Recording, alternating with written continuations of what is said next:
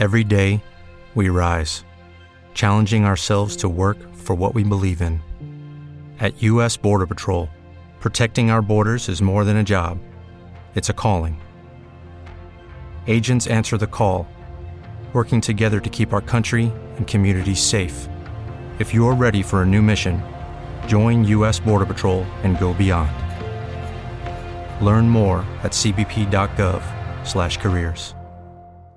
Antes de empezar, vuelvo a avisar, eh, tenemos un grupo en Facebook que se llama Contribu y ahí puedes encontrar a otros oyentes y casi todos los invitados de episodios anteriores. Eh, enlace lo puedes encontrar en las notas del episodio y te espero ahí.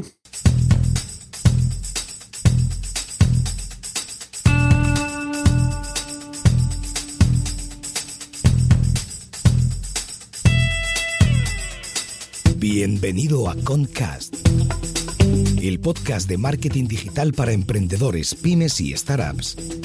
Cada semana te damos consejos, trucos, hacks, casos de éxito, entrevistas y charlas con expertos para que tu proyecto tenga éxito y expansión, tanto a nivel nacional como internacional. Y aquí está tu anfitrión alemañol, Gabriel Andino.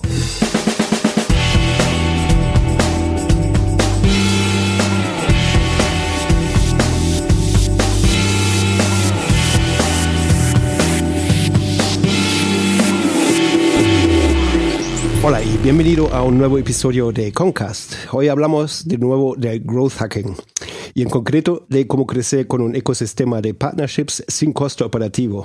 Para esto tengo aquí como invitado a Sergio de Borquea. Hola Sergio, ¿qué tal estás? Hola, ¿qué tal, Gabriel? Eh, te he presentado en tres palabras. si podrías ampliar un poco la información, ¿a qué te dedicas, por ejemplo? Bueno, sí, básicamente me dedico al growth hacking. Estoy como responsable de Workea, que es un recomendador de, de empleo. Y growth hacking, eh, como muchos de los que nos están escuchando, es conseguir el máximo de resultados con el mínimo de recursos que empleados. Básicamente es eso en, en términos de growth hacking de marketing. Y bueno, esto sería mi primera pregunta, ¿no? ¿Cómo, cómo ¿Mm? defines a growth hacking? Entonces, tú, si tu definición eh, va vinculada con el presupuesto también, de una forma, ¿no? Sí, con la eficiencia, con el presupuesto, ¿no? Y también ser un perfil híbrido, de tener conocimientos técnicos y tener conocimientos también de, de marketing, ser un puente entre el departamento técnico y el departamento de marketing o de operaciones. Pero tú lo ves un poco también como encontrar nichos y huecos dentro del marketing, por ejemplo, o... Eh, también puede ser, puede ser. Evidentemente, cuando estás buscando la eficiencia y la rentabilidad, tienes que buscar nichos. Una de las cosas que, he hecho en las startups o que he fundado, cofundado, o en las empresas en las que he trabajado ha, ha- ha sido encontrar nichos para obtener la máxima rentabilidad, por supuesto. Muy bien. Y, bueno, hoy hablamos eh, en concreto de cómo crecer con un ecosistema de partnerships eh, sin costo operativo. Y a nuestros oyentes, lógicamente, les interesa sobre todo lo de sin costo operativo. Em, cuéntanos un poco de eso. Bueno, básicamente eh, lo, que yo recomiendo es para, para, para empezar es, es cómo crecer y yo recomiendo es eh, crecer primero con partners. Es decir, es decir, cuando la gente quiere crecer muchas veces o tira de músculo financiero o quiere crecer solo con su empresa, yo recomiendo crecer con un ecosistema de partnerships, ¿no? Entonces, identificar primero cuáles son tus eh, no competidores, no ver a los competidores como tales, sino verlos como posibles, como potenciales partners. Ujú. Y de cuando ves a los competidores, ya los ves como partners, identificar cuáles son sus debilidades y cuáles son sus fortalezas. Ujú. Y unas, unas veces las tienes identificadas y cuáles son las tuyas, las propias, intentar eh, establecer vínculos con ellos, ¿no? Es decir, pues cómo puedes apoyarles o cómo puedes ellos, cómo, cómo pueden ellos también a- ayudarte, ayudarte a ti. Entonces a partir de ahí, pues eh, escalar, ¿no? Escalar también a nivel nacional y a nivel internacional. Nunca serás tan grande como, como el ecosistema de tus partners. ¿Y nos puedes dar algún ejemplo de partners Sí. en concreto? Sí, por ejemplo, cuando nosotros eh, empezamos a crecer, ¿no? Estábamos viendo una conferencia y estaba, por ejemplo, InfoJobs eh, dando una conferencia del mercado de, de empleo, ¿no? Entonces, nosotros nos dimos cuenta cuando estábamos en el, en, el, en el ecosistema, cuando estaban hablando de los diferentes agregadores, yo estaba por internet viendo la conferencia y nos, nos pusieron nuestro logo, digo, ostras, pues estamos ahí, ¿no? Entonces al día siguiente, pues le mandé un mail a, a la persona que dio la conferencia y entablamos una, una conversación, ¿no? Al, al, año siguiente estábamos dando la, la charla, la charla con ellos, ¿no? Entonces siempre tienes que identificar dentro, por muy grande que sea el partner, dónde puedes ayudarles, ya sea como partner de contenidos, dándoles tráfico, eh, con, haciendo push con notas de prensa con ellos, eh, no viendo, escalando, por ejemplo, siendo un partner local en un, en un país donde ellos no estén. Ajá. O sea, yo eh, viendo con Karen Prats en con The Pop Places lo decía, ¿no? Que estaba queriendo ir a, a Alemania y, y, vio a un partner y en vez de coger y instalarse en Alemania, pues cogieron y, y firmaron un acuerdo con, con ellos, ¿no? Y digo, pues una buena idea, ¿no? Es decir, no hace falta tener que estar abriendo continuamente países, sino a veces tienes que poder hacer yo ventures con esos, con esos países. Me parece una buena, una buena, un buen ejemplo. ¿Y, cómo contactas con esos posibles partners? Uh, me imagino a puerta fría y no sé, buscas en LinkedIn, por ejemplo, y, y, les mandas un mensaje o... Sí, puedes hacerlo por LinkedIn, por contactos, ¿no? Si has estado en una escuela de negocios, pues por antiguos alumnos. La mejor herramienta, evidentemente, es LinkedIn. Yo creo que LinkedIn es una herramienta muy, muy, muy desaprovechada. Actualmente es una de mis principales eh, herramientas con las que, que, utilizo y que, que, le doy más, más push y para, para hacer este tipo de alianzas creo que es muy, muy positiva y creo que es la mejor herramienta de, de branding personal. Y para yo, por ejemplo, bueno, yo uso LinkedIn y, y, y uso Xing porque, bueno, nosotros somos una agencia hispano-alemana, digamos, ¿Mm? y, y, Xing es bastante grande en Alemania. Pero ¿Mm? yo solamente lo suelo usar para, para, para contactar con la gente, ¿no?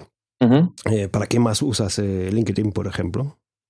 Pues eh, para, por ejemplo, eh, sacar estadísticas de, de, la gente que me visita, de antiguos alumnos, de qué perfil de, de profesional tienen, qué perfil eh, de, ¿cómo se dice? qué perfil de, de estudios tienen. la utilizo también para hacer, para publicar contenidos, para captación de, de leads a nivel de al nivel de negocio. Me salen bastantes oportunidades de colaboración para dar, para dar charlas, uh -huh. colaboración también a nivel de, de trabajos de, de freelance, eh, para, para, muchas cosas. También para si he querido a veces, eh, cuando no he estado yo con mi propia startup, eh, conseguir trabajo solo con, con, todo lo que tenía expuesto en, en, en ha sido muy, muy, muy, muy fácil. Piensa uh -huh. que en LinkedIn solo tengo 27.000 followers. Es, un, es, es, es, una herramienta para mí muy, yo creo que yo tengo dos, dos mil. es muy potente. Además tiene muchas... Antes estaba... Bueno, está linda de formación, ¿no? Que tiene unos vídeos sí. muy buenos de formación. Tiene muchísimas, muchísimas cosas. Eh, no, la gente no la, no la...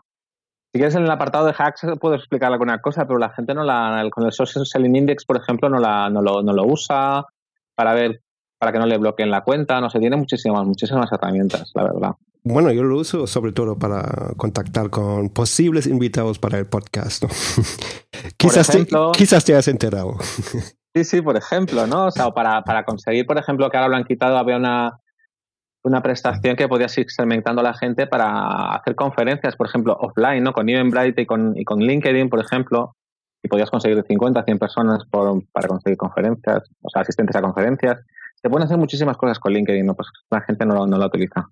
Y pero o alguna gente. ¿no, ¿No crees que últimamente hay mucho, mucho ruido en LinkedIn? Como, no diría spam, pero sí hay muchos mensajes no adecuados, por ejemplo. Sí, sí, sí. Yo creo que la, cuando una herramienta se masifica y se abre por las colas, ¿no? Por el long tail, pues se empieza un poco a, a devaluarse un poco. Mm, muy bien. Y, y, bueno, volvemos un poco al, al tema de hoy.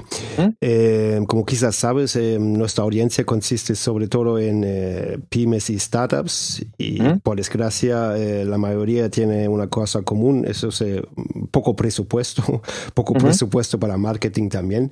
Y, y, y ¿qué, qué, qué, consejo darías a una pyme o startup? Sí. Mm, para crecer o para growth hacking o no sé. ¿Tienes sí, algo yo, ahí a mano? Yo soy de Barcelona, que allí el PYME está muy, muy desarrollada. Uh -huh. Y eh, siempre quieres llegar al número uno del mercado, ¿no? Pero a veces lo que tienes que hacer es desarrollar una estrategia de, para llegar al número dos y número tres para después llegar al número uno, ¿no? Mm. Entonces yo lo que haría, pues hacer un benchmark de, de número dos o número tres, ¿no? Y, por ejemplo, establecer una, una estrategia de contactar, ¿no? Para, de prospecting con, con, con LinkedIn, ¿no? Entonces, es lo que te digo, ¿no? Establecer una, una serie de alianzas con los número dos, número tres o número cuatro del mercado para después llegar al, número uno, ¿no? Siempre te van a hacer mucho más caso cuando ya tienes cerrados acuerdos con los, número dos, número tres. Nosotros cuando empezábamos, que no teníamos a nadie, empezamos a, establecer alianzas con los dos números dos o número tres, ¿no? Del, del mercado. Ya cuando empezamos a ganar volumen, ya nos empezaron a hacer gente, eh, eh, caso gente como infoempleo, cosas así.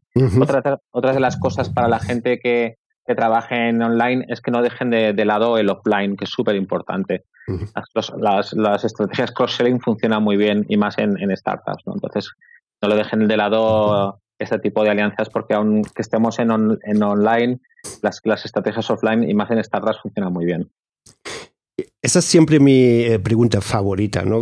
¿Tú tienes algún eh, como un canal de marketing curioso, como por ejemplo eh, repartir flyers en el metro, algo por ese estilo? es, me encanta eso. a mí me encanta, ¿eh? A mí me encanta ese tipo de, el, a mí me encanta el perching, hacer, yo qué sé, dejar cosas en, yo estaba haciendo, yo qué sé. Claro, poco guerrilla, ¿no? Como... sí, sí, sí, algunas cosas de guerrilla. No, yo ahora para, para, para cosas de cosas así curiosas que haya hecho, no sé, en mis principios sí, sí que hice, cerrar acuerdos con periódicos locales por cero euros y cosas así que sí que hice. Pero ahora no, ahora yo que lo que haría sería coger todo lo que esté en Open Data, es decir, todo lo que esté en abierto y que no sea ilegal, mm. recogerlo. O sea, ya sea datos en abierto, que os lo están haciendo mucho las fintech. O coger todo lo que esté en abierto y aprovecharlo, porque son datos que podéis utilizar las pymes por cero euros os pueden servir de muchísima utilidad. ¿Y nos puedes dar un ejemplo, como, como páginas amarillas o...? Por ejemplo, eh. por ejemplo, como páginas amarillas, como mil anuncios, como cosas así. O sea, todo lo que sea Open Data que no sea legal o que podéis consultar con vuestro propio eh, asesor legal, cogerlo y utilizarlo y hacer un buen, data mining. os, puede servir muchísimo para vuestro, para, y son cosas, cosas que, esté, o que estén en vuestro sector, ¿no? Información financiera, información, no sé, todo tipo de, información que esté en, abierto, incluso con herramientas de Google Hacking, por ejemplo, es decir, parámetros de búsqueda con Google que os puedan servir porque son es información que os pueden servir. A veces las, las startups se piensan que tienen que siempre que, pagar para conseguir herramientas o que tienen que y no, no, no, todo está, hay muchísimas cosas en abierto que solo tienen que utilizar un par de comandos y, las, pueden conseguir. Y ahora me voy a mojar un poco. Yo soy un gran fan de scraping, ¿no? Eh, ¿Usáis algún scraper como import.io o Scrapebox o algo por ese estilo? Sí, para, Exacto, Import.io, por ejemplo, está bastante bien, funciona bastante bien. Después puedes estar con el email extractor, puedes estar con, no me acuerdo ahora, hay un par más o tres de, herramientas que puedes coger y, utilizarlas para, pues lo que decíamos, para o scrapear o importar. Es, depende, después ya para el uso que tú le des tienes que tener más o menos cuidado para no, eh, no sé, traspasar la, línea, pero sí para scrapear o, para o crawlear cosas, pues que pues está bastante bien el import. Muy bien, muchas gracias. Y, bueno, ya nos estamos casi acercando al final del episodio. Em, como quizás sabes, en em, cada episodio tenemos una sección estándar que consiste en el mayor fallo relacionado con el tema y algún hack, truco, consejo o lo que sea. ¿Qué tienes ahí para nosotros?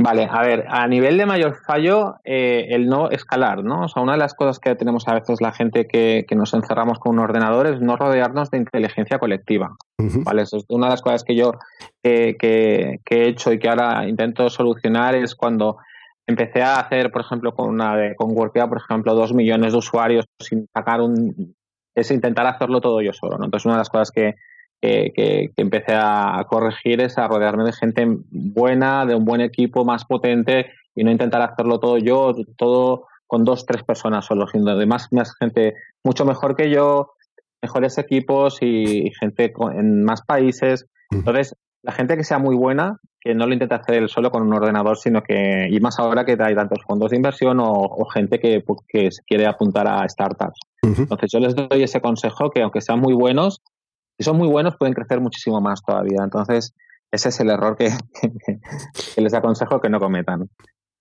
A nivel de hack, ¿no? Mm, sí, sí, esto sería A nivel de hack un poco lo que estabas, lo que estabas tú diciendo, ¿no? Entonces, eh, se pueden eh, sacar muchísima información, se puede scrapear muchísimo, puedes eh, sacar muchísimos mails, muchísima información de Open Data, puedes, yo os recomiendo, pueden coger bots, por ejemplo, o sea, es decir, pueden coger robots y publicar en automático en muchísimos grupos de Facebook, en muchísimos grupos de LinkedIn, en muchísimos. Entonces, lo que más lo que os aconsejo es que automaticen lo máximo posible y verán que es muy fácil sacar volumen de tráfico y monetizar con relativa facilidad.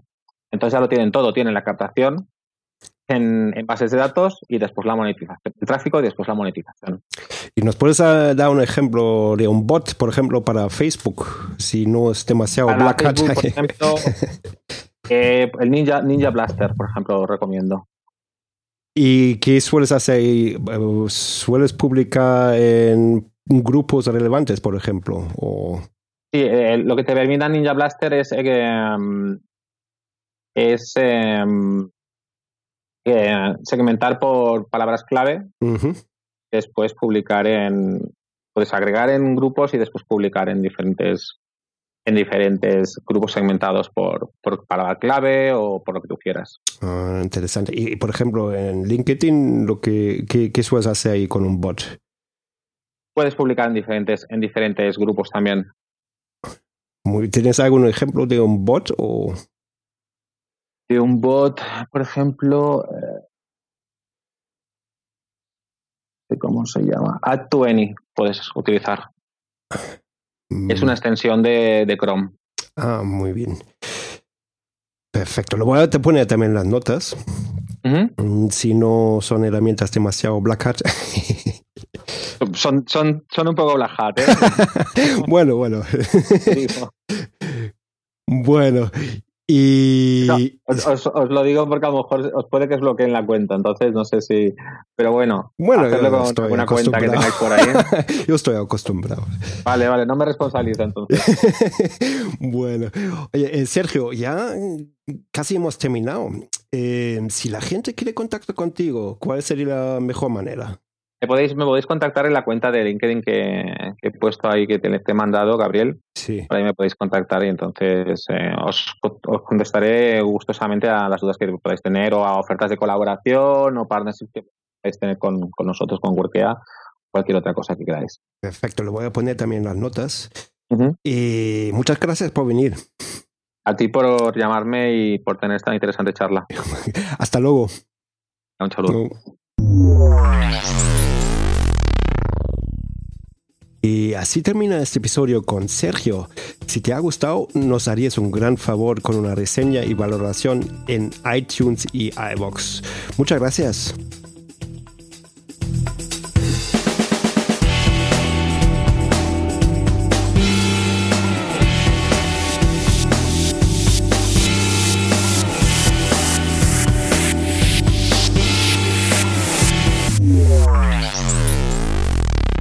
¿No se merece tu familia lo mejor? Entonces, ¿por qué no los mejores huevos? Ahora, Egglands Best están disponibles en deliciosas opciones. Huevos clásicos, de gallina libre de jaula y orgánicos de Egglands, que ofrecen un sabor más delicioso y fresco de granja que le encantará a tu familia. En comparación con los huevos ordinarios, Egglands Best contiene la mejor nutrición como 6 veces más vitamina D, 10 veces más vitamina E y el doble de omega 3 y B12. Solo Egglands Best. Mejor sabor, mejor nutrición, mejores huevos. Visita egglandsbest.com para más información.